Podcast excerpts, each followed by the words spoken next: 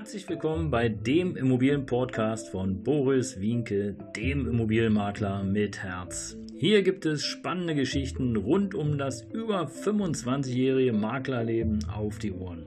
Ich freue mich auch im Namen meines Teams von 3V Immobilien, dass ihr dabei seid. Los geht's, euer Immobilienexperte Boris Wienke.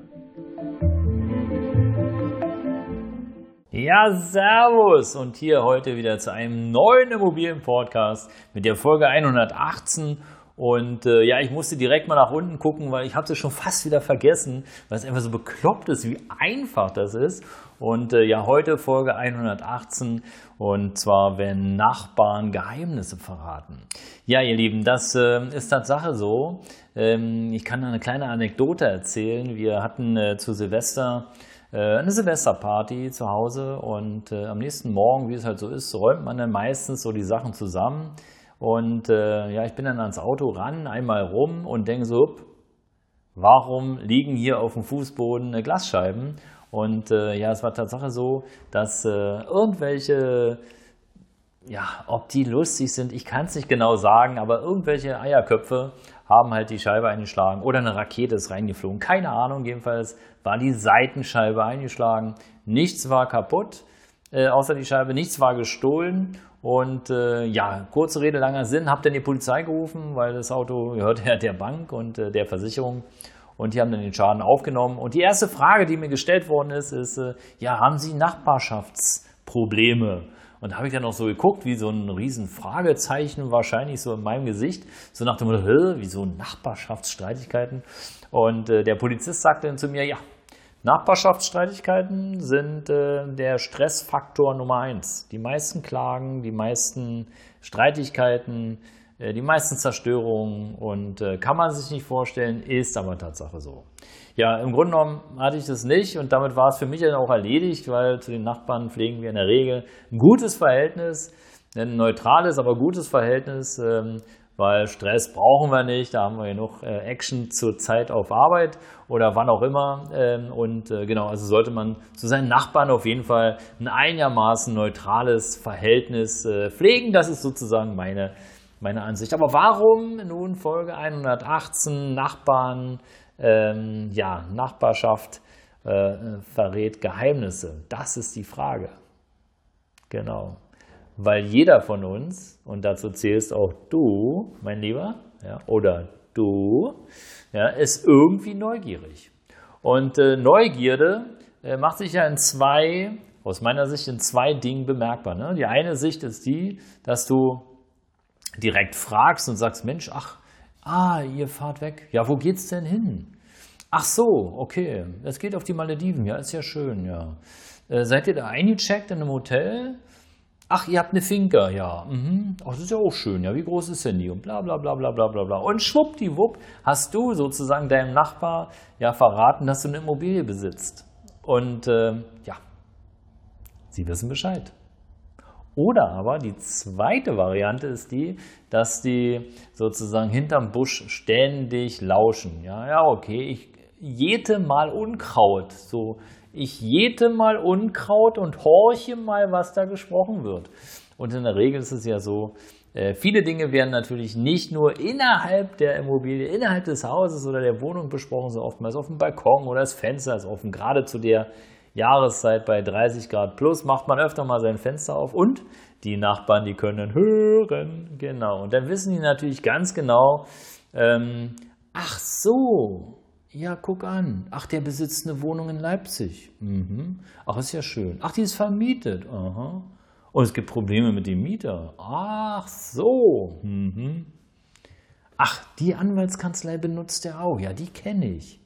Aha, aha. Ja, nochmal hören. Ach, so schreiben die. Ja, stimmt, so hätte ich es auch geschrieben. Mhm, mhm, mhm. Und so geht es. Ja, also die beiden Methoden, entweder du wirst direkt gefragt von den Nachbarn und äh, gibst bereitwillig Auskunft und es ist echt faszinierend, äh, wie einfach das ist, sozusagen Informationen von Nachbarn herauszufinden. Äh, es ist fantastisch, man kann sich das gar nicht vorstellen.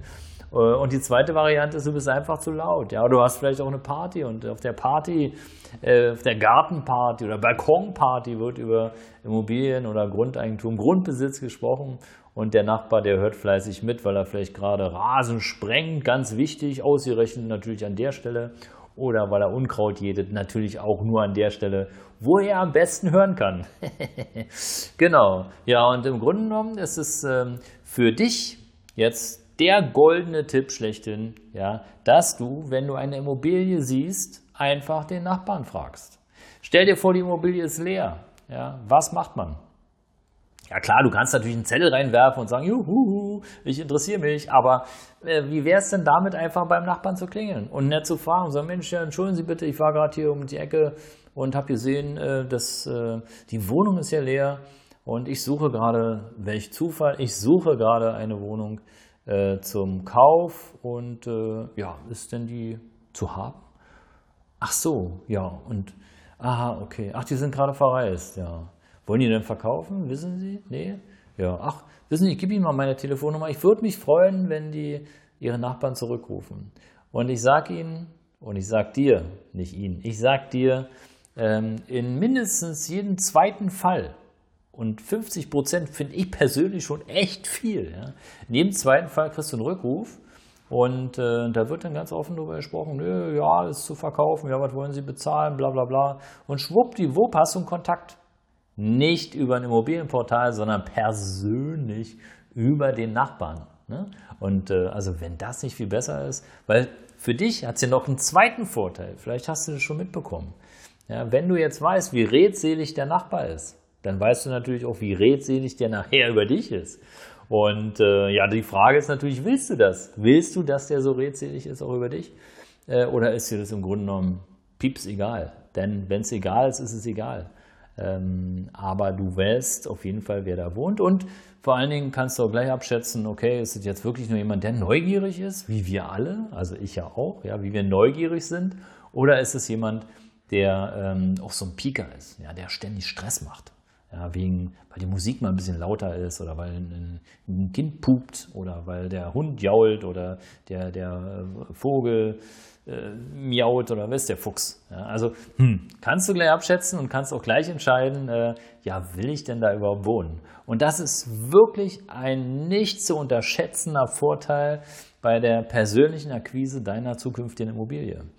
Ja, kannst du alles sozusagen aus dem Internet gar nicht so richtig ersehen, sondern da musst du dann im Nachgang äh, schauen. Und hier hast du da direkt sozusagen direktement äh, das Ergebnis äh, vorzuliegen und kannst so natürlich auch am besten entscheiden, hey, ist das meine Immobilie oder ist sie es nicht? Ja, in diesem Sinne Nachbarn sind redselig, ja, Folge 118 und sie verraten auch eine Menge Geheimnisse. Ich hoffe, ich konnte dir ein bisschen Mehrwert geben heute. Danke, dass du dabei warst. Abonniere gerne den Kanal. Dein Immobilienberater mit Herz, Boris Winke von 3V Immobilien.